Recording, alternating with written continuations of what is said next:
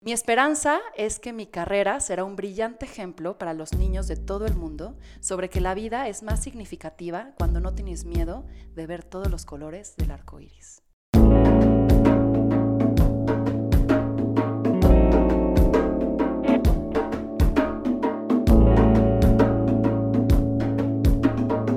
Esto es Más cabrona que bonita. Quise abrir con esta frase porque hoy tengo un invitado que me llena de emoción y curiosidad. Alguien que se atrevió a la posibilidad de ver todos los colores del arco iris. Tengo aquí a un gran personaje que emula a dos más, Diego y Amondi Blond. Bienvenidos.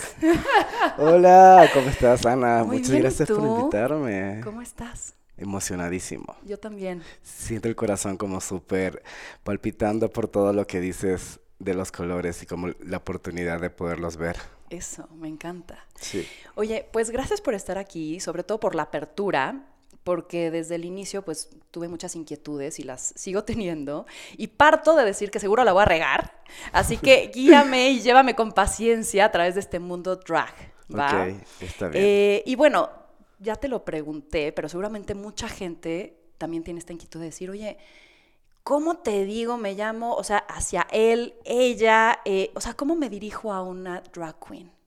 En mi caso, este, cuando estoy de hombre, como Diego, y cuando estoy en drag, como Amondi. Ok. Y otra pregunta, ¿todos los drags son gays? ¿Son algunos trans? ¿Puede haber mujeres? Cuéntame un poquito de Puede eso. haber de todo. O sea, yo tengo amigas que son trans y que son, son mujeres trans y que son drag. Tengo hombres gays que son drags. Y conozco mujeres que hacen drag también, pero a la versión como masculina. O sea, el drag king. El- la drag king, exactamente. ¿Y cómo es eso? O sea, yo me disfrazaría, mi personaje sería hombre. Exactamente, o sea, tú eh, esconderías tus boobies, eh, te pintarías barba en tu cara y te vestirías como con esta parte más exagerada de hombre y tus comportamientos serían como más exagerados de hombre. Entonces, en realidad, respondiendo como en corto, es no hay género para hacer drag, ni hay reglas para hacer drag. Ok. Puedes hacer lo que quieras. Ay, yo quisiera un día Ay, es personalizarme increíble, ahí. es increíble. Lo puedes hacer como llevarlo a una drag como mujer. Ajá. O sea, como exagerando, el caderas, unas chichis enormes, La un pelucón, una boca, bocota, aretes, cejas. accesorios, eso.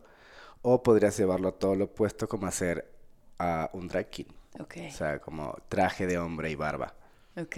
Sí, es, es, es muy interesante porque es como una, pues sí, es un, es una, es una máscara. Es una máscara.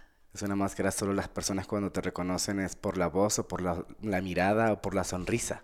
Claro.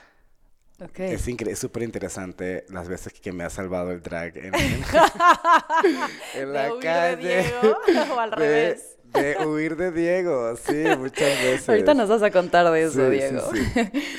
¿Cómo explicarías las preferencias sexuales? La libertad de cambiar, de moverse entre ellas. O sea, porque algunos se visten, algunos se operan, ¿no? Se cambian de sexo. eh, o, se, o se atraen, o sea, también como que no entiendo, ¿se atraen estando en personajes también femeninos? Cuéntame un poco eso. Sí. Ahorita existe algo que se llama la pansexualidad. Ajá, La pan significa todos y sexualidad, pues sexualidad. ok. Entonces, yo me considero una persona pansexual, homosexual también. O sea, cuando a mí me pueden gustar drag queens, me puedo ver atraído por una drag queen de esta manera física o sentimental. Y también me, pero íntimamente me gustan los hombres. Ok. Entonces, o sea, di- digamos que las personas actualmente se, se complican muchísimo como tratando de entender y es como no O hay de nada, ajá, clasificar, ¿no? clasificar, no hay nada que entender. O sea, ahorita es, siempre ha existido, son solamente actualmente hay más visibilidad de lo que hay dentro de este abanico de posibilidades de colores. Claro. ¿Y por qué, por qué crees que eh, hay algunos que toman más esta propensión a la libertad de al final del día amar, ¿no? Sí, es, es una revolución. Es una revolución, es una forma como de, de, de rebeldía, de cuando lo tomas por tus huevos y dices los voy a hacer porque lo quiero hacer, porque es algo que me hace feliz. Sí. O sea, yo, yo he visto personas como, bueno, voy a hablar por mí. En algún momento eh, te sientes perdido, te, te sientes como toda mi vida fui un niño muy femenino toda mi vida me aprendía las canciones y las coreos de Shakira y decía en qué momento las voy a sacar si en un bar me siento ridículo haciéndolo como, no sé, en mi caso me siento ridículo. Apoyo y aplaudo a todos los niños fem que hay en el mundo y que no tienen ningún problema con jotear, como dicen aquí en México, en cualquier lado. Pero, yo quería que fuera un propósito. Claro. Yo quería que fuera con un propósito. Y tú querías verte más como Shakira. Claro, y por eso me puse un culote enorme. y ahí fue cuando encontré ese propósito de muchas cosas que durante toda mi vida me estuve preparando sin saber para lo que estaba haciendo. Ok, vamos a ir para allá. Sí. Pero antes quiero un poco hablar de la cultura drag, una, un, un, pequeño, Sí. eh, una pequeña introducción. Entonces, hoy el drag es una de las formas de expresión artísticas más populares en la comunidad LGBT. Eh, y el término dicen que viene de varios lugares, pero que podría ser dressed as a girl o drag de arrastrar, de largos vestidos y faldas que usan los intérpretes. Oh, ese no me lo sabía, me sabía el otro. Ajá. el de Que es que, que como mujer. Claro. Y ahora, también el origen, hay varias teorías, pero dicen que, surgió en el siglo XIX en Reino Unido, en los espectáculos burlesque victorianos, que además de eh, que nació un poco como un elemento dramático de poder como satirizar a la aristocracia, como reírse un poco de la política y criticar a la sociedad, y después fue evolucionando y para el siglo XX ya pasó a ser una forma de expresión, ¿no? Casi totalmente artística y que empezó en lugares clandestinos casi siempre entre audiencia gay. Entonces, eso es un poco la introducción para quien tenga un poco de qué está pasando. Y ahora sí me quiero Sí. meter de lleno. Sí, ti. el drag empezó mucho como esta onda underground. Sí, Como, como muy oscuro, como muy oscuro, como muy prohibido. Sí, porque pues es muy fuerte para la sociedad ver un hombre, o sociedad machista como tal, ver un hombre vestido como, como, como mujer. Y qué valientes los que empezaron, ¿no? Porque es Sí. justo estos que rompen el status quo, se Sí, lo cuestionan. que tiene, o sea, el drag en México tiene muchísimos años, muchísimos, muchísimos años. Y tú dices, o sea, desde el teatro, o sea, cuando dices esto es la época de Shakespeare y de- decían que los hombres interpretaban mejor los papeles de las mujeres o eran más chistosos, por así decirlo, Es y por eso lo hacían en el teatro. Y también las mujeres no eran, o sea, no se les permitía actuar. No. Entonces los hombres también interpretaban Si las mujeres las tenían un corset para que no pudieran respirar y solo ni pudieran pensar, o sea, era como... Ay, nos andan limitando Desde desde, ahí, esas épocas, sí. mano. Bueno, entonces, cuando te conviertes en la imagen de tu propia imaginación, eres la cosa más poderosa que jamás podrías hacer. Ahora sí, quiero hablar de ti. sí. ¿Qué significa para ti ser drag? ¿Es un alter ego? ¿Es una forma de expresión, de diversión, de deliberación, de expresar tu verdadero yo? ¿Qué significa? Para mí es un estilo de vida actualmente. Empezó como una forma de expresarme. Ok. Este, empezó como esa forma como de darle sentido a mi feminidad y como de abrazarla y darle poder. O sea, ser drag Este- no es quererse convertir necesariamente, no es, no es pretender ser mujer. No es pretender ser Es mujer. sacar tu lado más e- femenino. Exacto. Y, y, y pues hacer drag no simplemente es pararte al escenario y hacer un show, llenarte de lentejuelas y plumas. Hacer drag es, va mucho más allá de eso. Ok. O sea, en, en, en mi caso, estoy casado con un chico que es drag también y somos mu- polos muy opuestos. Y cuando empezamos juntos, él empezó por esta parte arti- artística, yo empecé por esta parte como de experiencia. Actualmente llevamos tres años y medio haciendo drag juntos y ha sido un camino como de descubrimiento. Ya. Y se ha convertido en nuestro estilo de vida. Y, y nuestra voz y nuestra luz. Porque es, es muy loco que como un país machista o como un lugar en donde siempre el, el hombre es el que predomina, cuando estés vestido con tacones y, y- y vestidos y un culo enorme, ya es cuando te voltean a ver.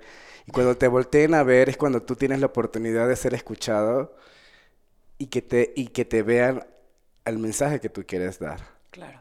¿Cómo te Para sientes? eso es el drag. Y más como ser una drag inmigrante también. Claro.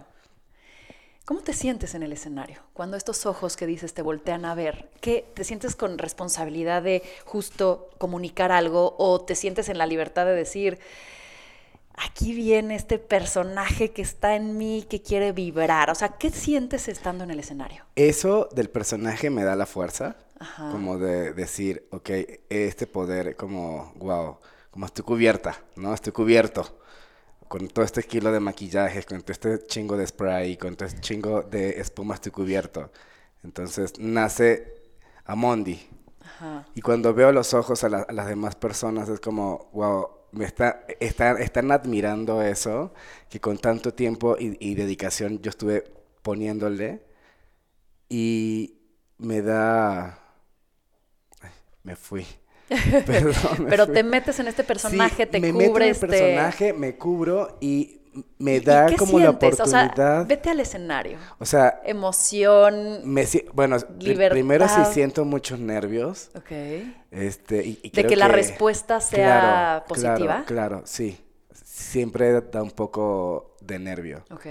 Em, el pararte al escenario como enfrente de muchas personas siempre es algo como de valiente, ¿sabes? Sí. Y mucho menos si lo haces con tacones de 20 centímetros, no sabes dónde vas a pisar. Pero me da mucho amor ver el brillo de las personas en sus ojos cuando ven algo así como de, wow, ¿qué es esto que está pasando? Me gusta confundir a la gente, me encanta sacarla de su zona de confort y decir, güey, ¿qué pedo? ¿Qué es esto? Claro. qué padre, qué- qué linda sonríe o, o me gusta cómo baila. Y siempre trato que mis shows tengan un mensaje, que tengan una historia que contar y no solo me pare ahí por, por quererme parar y ya. Y ahorita dijiste algo bien interesante, esto de en un mundo tan machista, Es muy machista. te pones boobies, te pones nalgas y te voltean a ver. ¿Has sentido lo que se siente ser mujer, Sí, tanto bueno como malo? sí. ¿Qué- Yo vivo en la zona rosa. o- Pues yo vivo en la zona rosa de la Ciudad de México y en, pues tengo la fortuna de cuando me contratan, camino solo un par de calles a mi trabajo en las noches. De acuerdo. Este, sí, mi personaje es muy voluptuoso, es muy sensual, siempre me lleno como de muchos diamantes y cosas así, porque me gusta ser muy fina también. Mm, Y es muy, es muy, es muy abrumador sentirte tan vulnerable en la calle en tacones o porque te sientes bonita, porque yo sí, solo me quiero vestir así para mí. claro. Yo no me estoy vistiendo para que me digan cosas en la calle, o sea, como lo que la gente cree que una mujer lo hace, porque yo no soy mujer ni soy una mujer trans, yo soy un hombre que fluye en el género y que simplemente se me hace una falda corta o las nalgas afuera algo sexy y poderoso. Claro. Y por eso lo estoy haciendo. Y sí, es súper fuerte. O sea, cuando vas a un bar gay, por lo menos te sientes más seguro y protegido porque sientes que es tu zona de seguridad. Sí.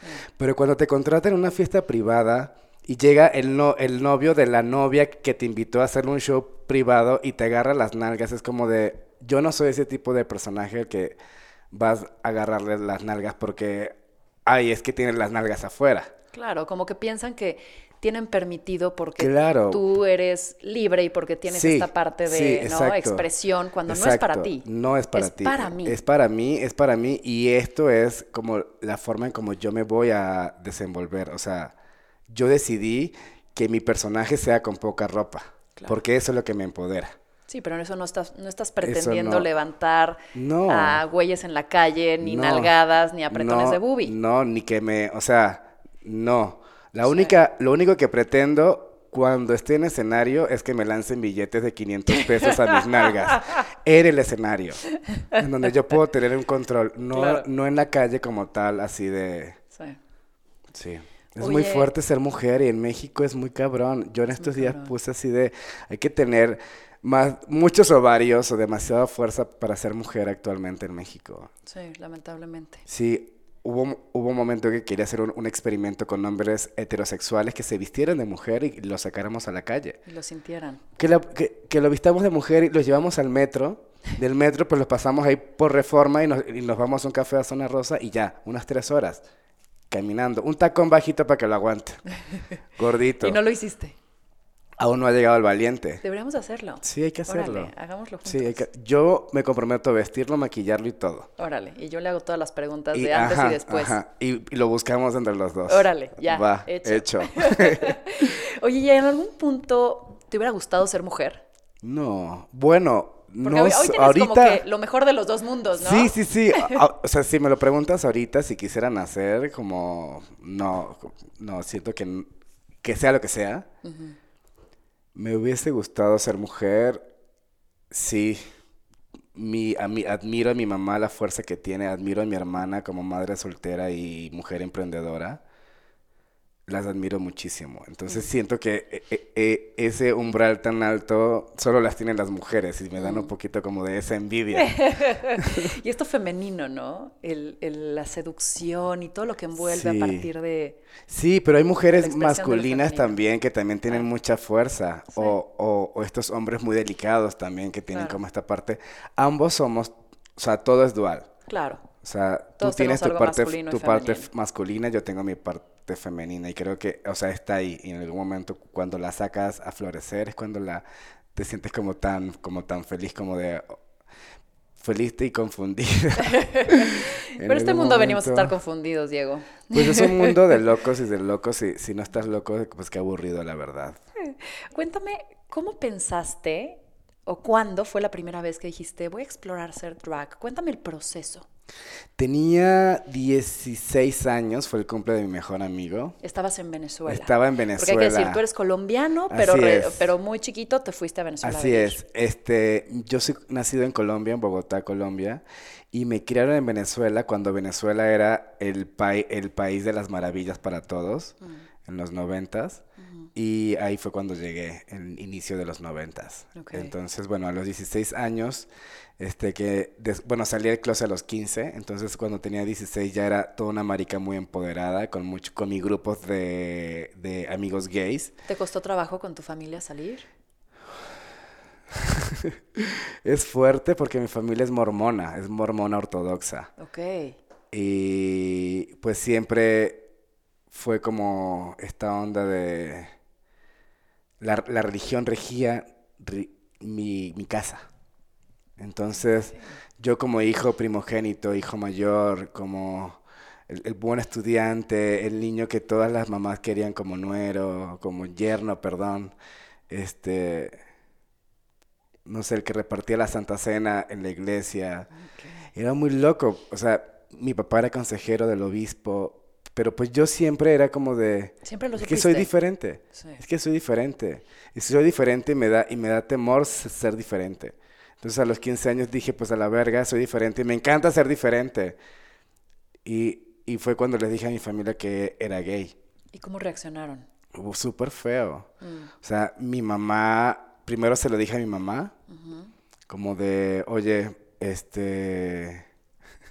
Pues es que me sacaron del closet a huevo y eso está, está de la verga. ¿De que te cacharon haciendo algo? qué? No me cacharon, o sea, resulta que cuando, o sea, a los 15 años, yo me iba, eh, o sea, yo le decía a mi mamá, mami, voy, voy a sacar la basura a las 12 de, de la noche, y al lado de la bolsa de la basura llevaba una bolsa con mi ropa y me iba.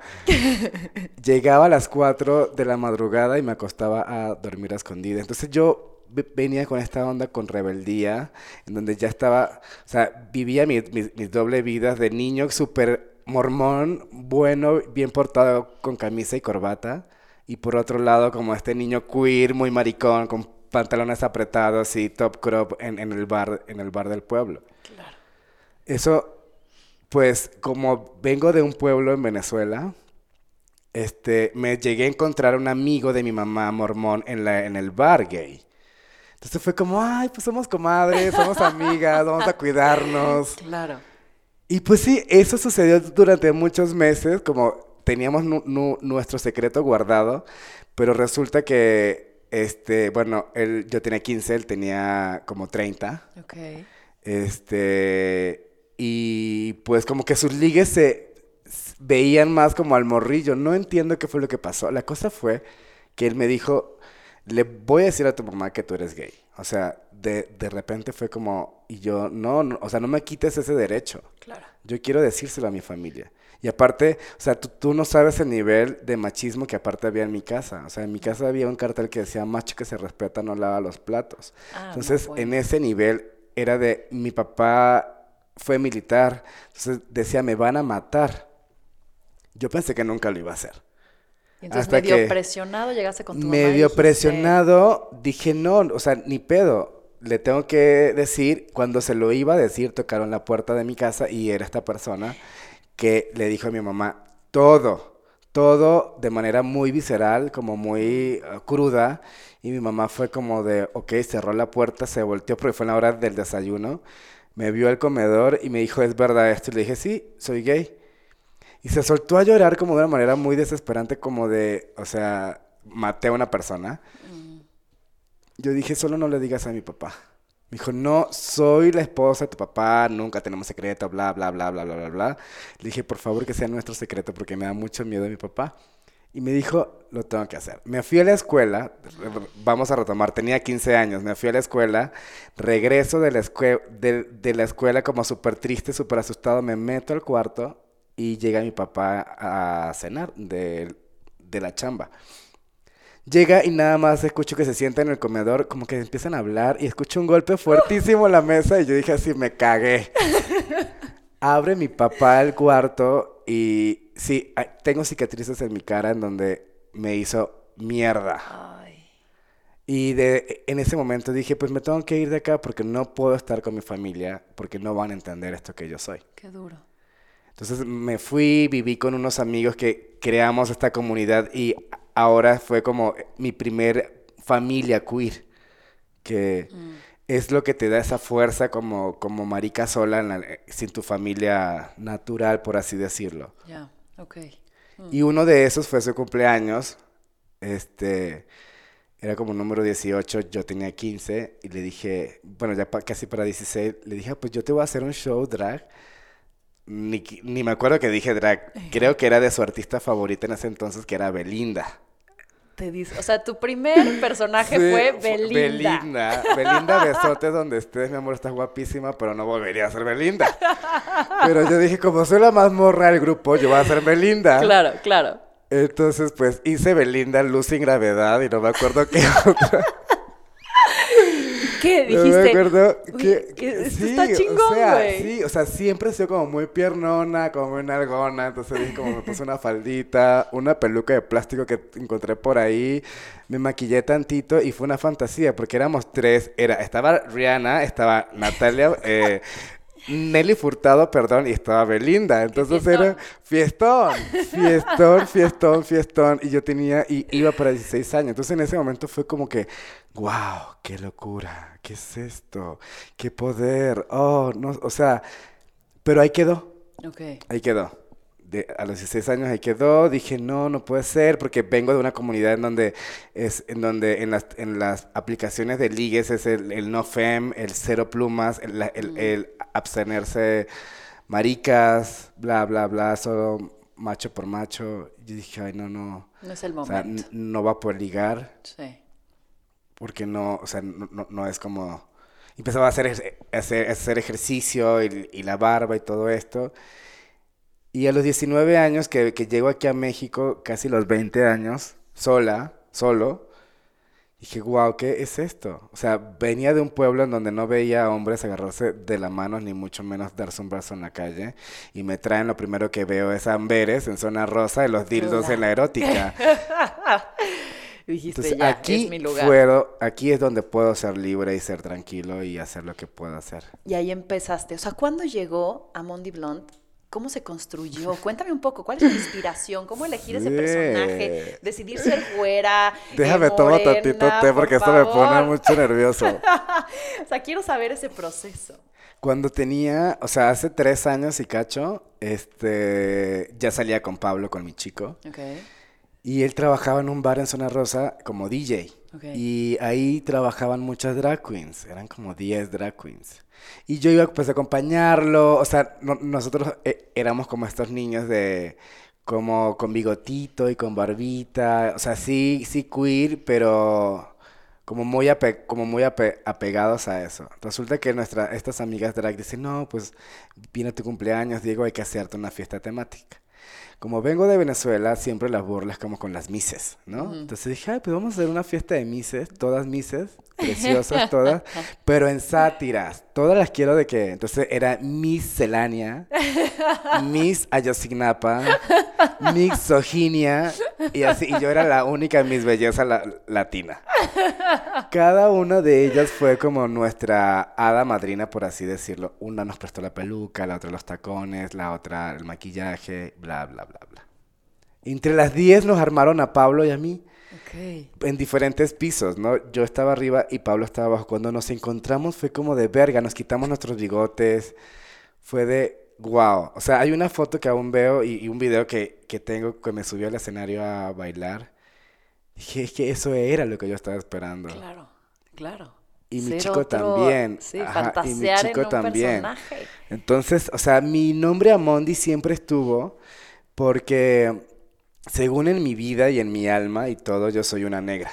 ¿no? Ok. O sea, yo tengo una negra adentro. Ok. O sea, según yo camino como negra, ba- bailo como negra, cocino como negra, cojo como negra, pero una negra preciosa de piel así súper lisa. claro. No, y Amondi viene de África, de, de Ghana. Ok. Entonces era como, me, como que me reflejaba a estas negras como muy alegres, como muy elegantes también. Claro. Y desde ahí fue como, bueno, pues me voy a llamar Amondi, nada más Amondi. Sí. Y mi novio Pablo, bueno, mi esposo actualmente Pablo, este, él se llamaba Sisi. Sisi Blonde, él siempre fue blonde, ¿no? Ok. Sisi Blonde y yo Amondi. Y fue hora de enamorarnos nosotros a nuestros personajes. O sea, porque ya no estamos, ya estamos enamoradísimos como Diego y como Pablo. O sea, tienen dos relaciones distintas. Sí, tenemos dos, dos Amondi rela- y Eva es, ¿no? Amondi y Eva Blonde, o sea, las dos Blonde son esposas. Y se llevan distinto. O sea, cuando están en personaje de Amondi y Eva, su relación es distinta a Sí. la de Diego. Sí, a la de Diego y Pablo, siempre, sí, es muy diferente. Qué simpático. O sea, sí, somos muy cariñosos y nos damos mucho amor y nos cuidamos muchísimo. O sea, sí, oye, ya se te despegó la ceja, como que te ayudo con la ceja. te retoco tantito con polvo traslúcido. O- oye, cuéntame, cuéntame eso, porque ¿dónde está esa línea? ¿No? Otra de las preguntas que tenía es, ¿quién es Diego y hasta dónde llega? ¿Dónde está Mondi? ¿Cómo se confunden, se complementan? O sea, ¿cómo es eso? Sí. Ah, Diego siempre está. Ok. Diego siempre está. Y creo que Amondi es simplemente como esta... ¿Este alter ego? este alter ego o, o- o esta como chaineada de Diego, por así decirlo. Porque Die- Diego siempre está, o sea, Amondi siempre está sonriente igual que Diego. Ok. Siempre es una persona súper amable, le encanta la moda igual que Diego. Entonces, uno sin el otro nunca podrían estar. No, y no te puedo decir si hay un límite entre uno y el otro. Lo que sí sé es que como a muchos que como hay un como juego en el barrio por así decirlo es que ay ya te comió el personaje Claro. es porque como que ya eres más tu personaje Ya. y no es como que te comas sino porque te sientes como más cómodo O sea, nada empiezan a fundir en se, uno se también. empiezan a fundir exactamente o sea ¿Qué le ha dado a Mondi a Diego? Eh, le ha dado una voz muy grande y le ha dado fuerza y, y- y- darse cuenta que, que no es fácil se- ser mujer y que no es fácil ser mujer poderosa en el mundo. Hmm, Eso le ha dado, a Mondi. sí, Y, una plataforma también, claro, porque lo que tuviste el viernes en Travestía, eso lo creó a Mondi. de acuerdo. Junto con otros amigos también, pero Mondi es la encargada de seleccionar todo el talento y crear toda la magia noche con noche. Qué lindo. Entonces, eso es lo que me y da dar voz a más Sí. también mujeres. y Claro, hombres. mujeres y hombres y niños. Sí. Oye, ¿qué hace Diego cuando es Diego? ¿Cómo es su vida? O sea, porque yo, me- yo decía, estaba en esta fiesta, la que, la que justo mencionas, y me imaginaba cómo serán ellos en el día. O sea, serán, día ya sabes, en un call center, un contador aburridísimo y en la noche se echa estos tacones. O sea, ¿qué está pasando? Hay muchos que tienen una vida muy aburrida en el día a día. Yo creo que soy todo lo opuesto. Mi vida, mi día a día es muy divertido. Ok. Este, actualmente tengo un smoke shop, un smoke shop queer. Es la única smoke shop queer en México. ¿Dónde está? En la calle de Abre, número 64, entre Liverpool y Marsella. échate, piso sí, tu anuncio, papá. Ya lo hice, ya lo hice. Arriba de Cancino, de Pizzas Cancino. Ah, ay, qué lindo. Sí, enfrente de Rosetta, por Ese eso amo edificio estos está panes. hermoso, además, Ajá, arriba, en el ático, donde parecen como brujas, ahí vivo yo. Uf, no, me ahí vivo yo, ahí están, ahí está mi Es espacio. que esas casas eran casas muestras de toda la Juárez y De después toda ya la sabes, Juárez. México. Tienen 113 años esas casas. Están hermosas. Entonces, Te voy a ir a visitar. sí, sí, sí. Yeah. Este, en el segundo piso de la casa 64, ahí tengo un smoke shop queer, en donde como consumidor canábico, responsable. Eh, necesitaba un lugar seguro en donde comprar mis pipas, mis sábanas, un, un lugar en donde, este, en, en pocas palabras, una, ex- una smoke shop, un espacio para comprar diferentes artículos para fumar, es como una sex shop. Tú ves una sex shop y es como, ay, sé que necesito ese lubricante, pero no sé cómo es la textura. Sé que quisiera esta otra cosita, pero, ay, ¿cómo se, cómo se limpiará? Entonces necesitas un espacio seguro y donde la persona que, que te esté atendiendo se convierta prácticamente en tu amigo y tu guía. Hmm. Entonces, esto es lo que nosotros hacemos en Boots. Nuestro espacio se llama Boots, significa humo en maya y es el negocio de la familia. Mi mejor amigo es mexicano y pues decidimos crear como, perdón, esta fusión o algo que nos uniera. Y fue como una, es- Ah, fue, fue un smoke shop. Y, y te- tenemos dos años y cachito con este proyecto. Y nada, es súper cool porque siempre en las posadas navideñas todas están en drag. O sea, todo el equipo, mi equipo es drag queens. Entonces siempre nos vamos a trabajar en drag. Qué diversión. O tengo una chica que, mujer, mujer, cis, que es, es- es una niña bisexual y hace drag también. Es como un alienígena espectacular. Entonces es muy cool, es muy cool como tener ese Sí, espacio. tu vida está más divertida de los contadores o call centers Sí, que pensé. no, no. Muy bien. O sea, aparte de eso, también manejo talento. O sea, con, con Travestía hacemos estas fiestas y llevamos talentos también a otras partes. Cuéntame algo, ¿cuál es este prejuicio? Porque hay un prejuicio, ¿no? Que existe sobre, sobre este mundo, sobre las drag queens. ¿Cuál crees que sea? ¿Qué crees que asuste a la gente? ¿Crees que algo le- les dé miedo a lo diferente? No sé si es miedo. Bueno, siempre algo, miedo a lo desconocido siempre va a haber. Este, y cuando te, cu- cuando te, te das esa oportunidad a conocerlo, ya pierdes ese miedo. Entonces, digamos que no es miedo, es curiosidad. Yo lo pienso, yo lo veo más como curiosidad. Pero no crees que haya un prejuicio de, ay, estos güeyes seguro se meten todo, este, y Ay, bueno, sí. alcohol y drogas y ¿qué- Sí, qué claro. Como es el mundo de la noche, pues es mucho más fácil como echarle mierda a la gente de la noche también. Pero en el día también se la pasa de chulada.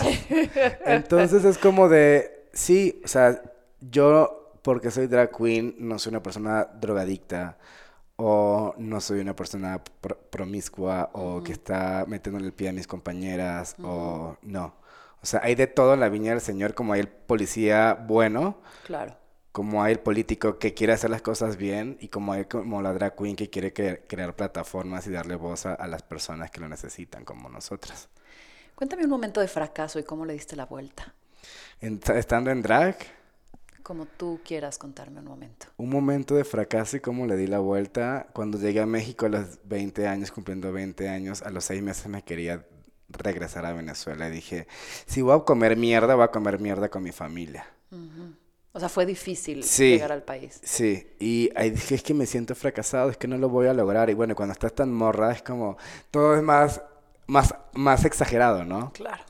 Pero bueno, que, creo que mi situación en ese momento, sin papeles, sin una casa, sin familia, sí, sí era de preocuparse. Claro. Y simplemente dije, no, si la oportunidad que tengo pa- para estar aquí es tan grande, a diferencia de tantas personas en Venezuela que quieren salir y poder ayudar a su familia, lo tengo que aprovechar. Mi familia me motiva muchísimo. Y eso es lo que me hace darle la vuelta siempre a todo. Ok. ¿Cuál es tu relación con lo masculino? ¿Con lo masculino o con los masculinos? Conmigo como masculino me encanta, me encanta este, identificarme con el género masculino, yo como hombre. O sea, me encanta este, mi voz, me encanta la comodidad de raparme el cabello, Mm. me encanta la comodidad de hacer pipí parado. me encanta eso, o sea, que puedo salir a la calle en las noches y, y no tengo miedo Mm. a que tengo que mandar la ubicación por donde voy. Eso me encanta. Ok. ¿Y qué te da miedo? ¿Qué me da miedo? La fragilidad de los hombres. Eso me da mucho miedo. Un hombre con, con, con, esa, con esa masculinidad tan frágil, que son capaces de hacer lo que sea de mal, hablando del mal, eso me da mucho miedo. El hombre. ¿Cambiarías algo de tu historia?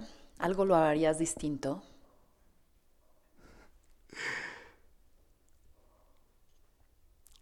Creo que disfrutaría más tiempo con mi familia. Hace mucho no los ves. Pues lo veo mucho. Pero perdí seis años sin verlos cuando llegué aquí a México. Casi muchas navidades estando allá tampoco estaba con ellos, o fines de años, o Día de la Madre, o cumpleaños. Porque decía, es que yo soy esa oveja negra, es que yo soy, es que yo soy el diferente, es que no me van a aceptar. Y no les daba esa oportunidad a ellos de poderles enseñar más. ¿Y qué pasó? ¿Ya, ya, ya, Ya, hoy los por hoy, involucraste a tu mundo? Sí, mis padres son los más gay friendly del mundo. ¿Qué Padres más cambió? ¿Cómo lo hiciste? paciencia. Pa- paciencia y, demostrarle que no eras como, co- como ellos pensaban. A- hace un ratito te conté que tengo cicatrices en mi cara por mi papá y, y él me dijo, él me pidió perdón después y me dijo que estaba orgulloso de, ser- de, de ver lo que yo soy. ¿Cómo lograste perdonarlo? Pues porque sabía que él no tenía experiencia y porque él sabía que él no sabía nada de eso y que debía yo enseñarle. No era culpa de nadie. Qué lindo. El otro día platicaba con un gran amigo que es gay y me contaba una experiencia fea sobre unos amigos que eran grandes amigos suyos, pero que cuando tuvieron a su hija, como que se empezaron a alejar de él y de su, y de su pareja. Eh, y porque decían, es que pues no sé cómo explicarle o no sé si de repente se ve influenciada, ¿no? ¿Tú cómo le explicarías a un niño sobre toda esta posibilidad, ¿no? Y sobre el, ser gay, sobre ser drag. ¿Y cómo le explicarías a los papás, sobre todo, para quitar este tipo de experiencias? Yo creo que lo más importante es dejarlo ser. O sea, yo cuando tenía, sí, hace, hace cuatro años atrás fui a ver a mi familia, a visitarla, y le dije a mi hermano que tenía en ese entonces 14, le dije, ay, no sé si tú sabes. Bueno, yo soy el hermano mayor, Ajá. mi hermana es un año menor que yo, siempre fuimos como cuates desde el preescolar hasta la universidad casi casi, y bueno, por cuestiones pues nos separamos. A los 12 años que yo de vida nació mi hermano, entonces fue como ese bebé creciendo como atrás Claro. de nosotros. Entonces con él debía tener mucho cuidado. O sea, de, oye Diego, pues no te pongas estos lentes tan grandes frente a tu hermano porque es que son de mujer o no, no, no gesticules así las manos o no. Hasta la madre me tenían porque siempre mi hermano era como esta onda de, güey, no, o sea, debes cuidar mucho porque es un niño y es una esponja y está absorbiendo.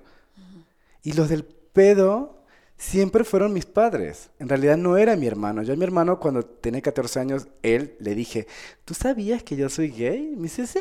Claro. ¿Y tú qué piensas de eso? Pues que, que a mí me gusta el verde y a ti el azul. Tan sencillo como eso me quedé mudo. Dije, pues que obviamente es así de sencillo. Claro. O sea, siempre los del problema que, con el que yo viví, de no voy a comportarme así, o no voy a decir esto, o no voy a hacer esta otra cosa, era problema de mi familia, o sea, de mis padres, de los adultos. Siempre los niños no son los del el problema. O sea, hay un meme divertidísimo que es dos, o sea, es una imagen donde están dos chicos como besándose así como... "Ah". Y al lado hay una señora agarrando a un niño y dice, mira, este, ¿por qué se besan así? ¿Qué van a decir los, este, los niños, no? Y el niño dice a la mamá, pues que te encanta la verga igual que a ti, mamá. es muy sencillo. Sí, Claro, nos sí, neta, complicamos la nos vida. complicamos mucho la vida, obviamente. O sea, todos tenemos el derecho de dar un buen ejemplo como padres, como hermanos o como ciudadanos. O sea, si tú como mujer lanzas la basura a la calle enfrente de un niño, pues qué ejemplo le estás dando. Es peor que el que estés besando a una chica enfrente de él. Sí. ¿No? O que el papá le esté pegando a la mamá enfrente de él. Es mejor que una drag queen camine al lado de él o le enseñe a leer. Claro. Y Hoy, ¿cómo se vive esa cultura acá en México? ¿Cómo lo sientes? O sea, ¿sientes que es un tema de aceptación, libertad y tolerancia o todo lo contrario ante el tema de drag queens? De las drag queens en la Ciudad de México está eferveciendo. Bueno, en el mundo está eferveciendo muchísimo. En la Ciudad de México, por ser capital, bueno, se vibra y se vive mucho más intenso. En otras ciudades como Guadalajara, Monterrey también. Pero pues allá se, se vive con miedo. O sea, como drag queen no puede pasar como que vayas caminando en la calle porque pues ha pasado que les, que los, que les pegan. O a mi chico una vez en Oaxaca, o sea, Oaxaca es súper loco porque en, en, Juchitán, en Oaxaca, reconocen a las muchas como un, tercer género, ¿no? Y en otra parte de Oaxaca son turbo hiper machistas. O sea, una vez Eva mi chico fue a trabajar allá y mientras esperaba en el lobby del hotel afuera fumándose un cigarrito, llegaron dos, dos hombres como a querer como sobrepasarse con él, como meterle mano y así. Y él no quería hablar para no espantarlos y decir, pero es que van a ver, darse cuenta que soy un hombre. Claro. Cuando uno de ellos le agarró la nalga, dijo, déjame quieto, cabrón. Entonces ya habló y dijo, ah, es un puto. Y ¡pum! Y le pegó una cachetada. Y, no, y se quedó con su cachetada ahí indignado. Entonces, en, otros, en otras ciudades aquí en México, sí es muy complicado, sí es muy fuerte. O sea, el hacer drag es algo, es, algo de rebeldía en donde sabes que en, otros, en otras ciudades te pueden matar. ¿Y, y qué, qué, crees que debemos de hacer? ¿Qué hace falta? Pues hace falta consideración y respeto. O sea, siento que hay cosas más importantes en que preocuparnos en este país y en esta ciudad como por preocuparnos como por si un hombre se está vistiendo de mujer o si una mujer está saliendo con falda corta a la calle. Totalmente de acuerdo. O sea, si le damos mucha más importancia a otras cosas. Y creo que eso es no, es, no es donde debe tener nuestra propia energía o nuestras propias acciones también. De acuerdo. Una frase. Mírame, soy un alto y viejo hombre negro debajo de este maquillaje. Si yo puedo lucir hermosa, tú también. ¡Ay, Ruby Red! Es, es RuPaul, sí, pero, pero lo dijo cuando era Ruby Red en, la, en el Agent the Queen, sí. Justo, él, si bien no es el primero, sí ha habido o ha abierto un chorro de puertas. Sí. ¿A ti quién te abrió la puerta? ¿Quién te, quién te, quién te influenció? ¿Quién te inspiró? Pues me inspiró mucho su reality de RuPaul. O sea, RuPaul fue quien hizo mainstream todo esto, quien le dio como esta plataforma y como esta visibilidad al drag, sacarlo del underground, porque fue la primera drag queen en, en ser imagen de Mac, aparte siendo negra. Sí, sí, sí, tenía muchas cosas en contra. Tiene muchas cosas en contra. Entonces eso fue como de, después, o sea, yo me acuerdo a los 18 años que vi su primer... Eh, temporada en VH1, dije, no, o sea, esto no, esto no es real. O sea, dije, es como una superheroína y yo quiero ser eso. pasaron muchos años después, años con años, yo, viendo sus temporadas y viendo, o sea, porque siempre trabajé con moda. Entonces era como de, yo quiero hacerlo yo, o sea, como esa moda, llevarlo a mí. Entonces verlo, a, ver sus temporadas, ver sus drag, fue lo que me hizo, ah, o sea, en ese momento sí, porque era lo único que, conocía. Claro. Cuando hice drag aquí, o sea, aquí en México, que me ayudaron estas otras personas, estas otras drag, bueno, era lo único que conocía aparte de, aparte de RuPaul. Claro. Entonces simplemente como crear esta comunidad de, de drag queens poderosas en México. ¿Y tú cómo estás influenciando? ¿Y cuál es este mensaje que quisieras dejar? Los siento que es, es, de poder, o sea, como de empoderamiento. El empoderamiento es una palabra que se está escuchando muchísimo y es porque la gente está cansada. Está cansada de sentirse sola o como de sentirse que, que son los únicos. Y esto es lo que yo quiero hacer. O sea, hacer sentir fuerte a más niños y niñas que están alrededor o los que me puedan escuchar o los que me puedan ver, de decir, lo puedes hacer también. Lo podemos hacer juntos también. Y yo soy una persona como muy abierta que, que no me gusta, o sea, soy como, hace un año fue muy chistoso, nunca había convivido yo con niños y fuimos a un orfanato en drag. Dije, pues es que no solo la drag debe estar en la noche en un bar, también hay que hacer otras cosas. Y pues este era un lugar en, en Día de Reyes del año pasado, en un orfanato súper, súper, pues lindo y todo, pero eran niños como de dos años hasta los 12 años. Y uno de ellos de, de tres años, yo, yo, me acuerdo que tenía un vestido verde, negro pegadísimo. Dije, no, me voy a ir lo más sobria para no llamar mucho la atención con los niños. un vestido negro pegado, como manga larga, como un pelo grande, café no me puse el pupilente para no asustarlos, una pestaña modesta, un taconcito cerrado y ya. Y un niño se me acerca y dice, wow, ¿qué eres? Porque se me había olvidado ponerme brasier y dije, ay, se me ven las chichis así como al aire. y le digo, soy como un superhéroe, soy como un superhéroe. dice, wow, ¿qué como un superhéroe. Le dije, sí, o sea, todo esto es una capa y todo esto es una máscara. Y dentro soy poderosa igual que tú. Me acuerdo que sus ojos brillaron tanto que yo dije, tengo que seguir haciendo esto y, sacarlo más allá de solo como personas adultas también. Qué lindo. Diego Amondi, vamos a entrar en preguntas rápidas para cerrar en calorcito. Ay, sí, total. Eso. Eh, si pudieras cambiar una cosa en este mundo, ¿qué sería? Wow, el machismo. ¿Qué te hace reír? la marihuana. el peor defecto del ser humano. La envidia. ¿En qué crees? En el amor. ¿Cuál es el mayor prejuicio que has sentido que la gente tiene sobre ti? Que soy inmigrante venezolano. Amondi en una palabra. Alegría. Diego en una palabra. Alegría también. ¿Qué es eso que pocas personas saben de ti? Que soy muy sensible. ¿Cuáles son tus tres objetos favoritos? Mis tres objetos favoritos. Un perro cuenta como objeto también. Si quieres. Pues tengo dos perros y una gata. Son mis tres objetos favoritos. Si nadie te juzgara, ni tú mismo, ¿qué sería eso que harías? Si nadie me juzgara. Ni tú mismo ser feliz, ser feliz sin importar nada. Lo más extraño que te ha pasado. Oh, pero eso no puede ser una palabra, eso fue una anécdota porque fue... Una frasecita corta. Ok, recibí una llamada de un brujo en Colombia que me pidió que enterrara un papel negro con uno escrito en un cementerio y me daba 250 mil pesos mexicanos. Ok, no, aquí sí tengo que hacer una excepción elabora eso fue, esa historia. Eso fue muy cabrón, eso fue lo más extraño que me ha pasado en mi vida y fue hace un mes.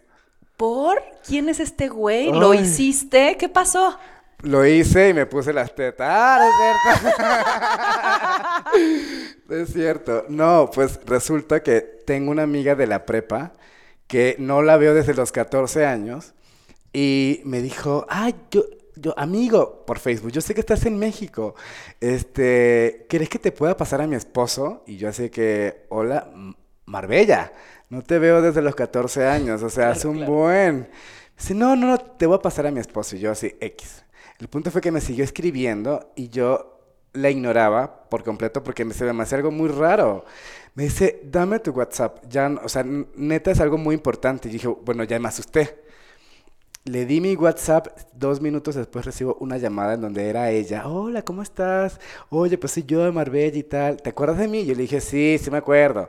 Mira, este, pues tengo una, tengo mi esposo que quiere hablar contigo. Yo, pero ¿por qué me quieres pasar a tu esposo? No entiendo. Es, que, eh, no, ya. Y me lo pasa. Y pues es un colombiano ese. Hola Diego, ¿cómo estás? Soy yo, eh, eh, Andrés, no sé qué cosa, y tengo un paciente súper importante allá, eh, allá, en México que necesito que tú me ayudes con él. Este paciente, este, su tío le destruyó la familia. Entonces yo así como, ajá, necesito que agarres un papel negro y yo así que, sí, aquí tengo el papel negro, obvio, dime. necesito que agarres un papel negro y escribas algo que te voy a decir y los vayas a enterrar al cementerio más cercano que tengas a ti. Para esto te voy a dar 250 mil pesos en efectivo. Y yo así de, pero me los depositas ahorita como... yo pensando de cuál cementerio voy a ir al francés, dije, le pago 50 mil al vigilante, me cojo con 200, obviamente no. Güey, le tengo miedo a la oscuridad. O sea, para mí la muerte y, y, los cementerios es como lo más tenebroso que hay. Le dije, oye, no soy la persona adecuada para hacer este trabajo para ti, espero consigas a alguien. Bye. Lo más cabrón fue que a los dos minutos me mandó un mensaje la morra otra vez y me dijo, ¿no tendrás tú un amigo que lo quiera hacer? Órale, lo raro. Eso fue súper raro, pero... Pásale mi teléfono y 250 mil pesos por enterrar un papelito. no, pero imagínate el karma, Ana. No, sí, o sea, ya, sí, sí, está muy cañón, Sí está muy cañón. Pero creo que lo raro, a ver, algo raro que me haya pasado... No, déjate tú, eso ya estuvo excelente. Eso estuvo rarísimo.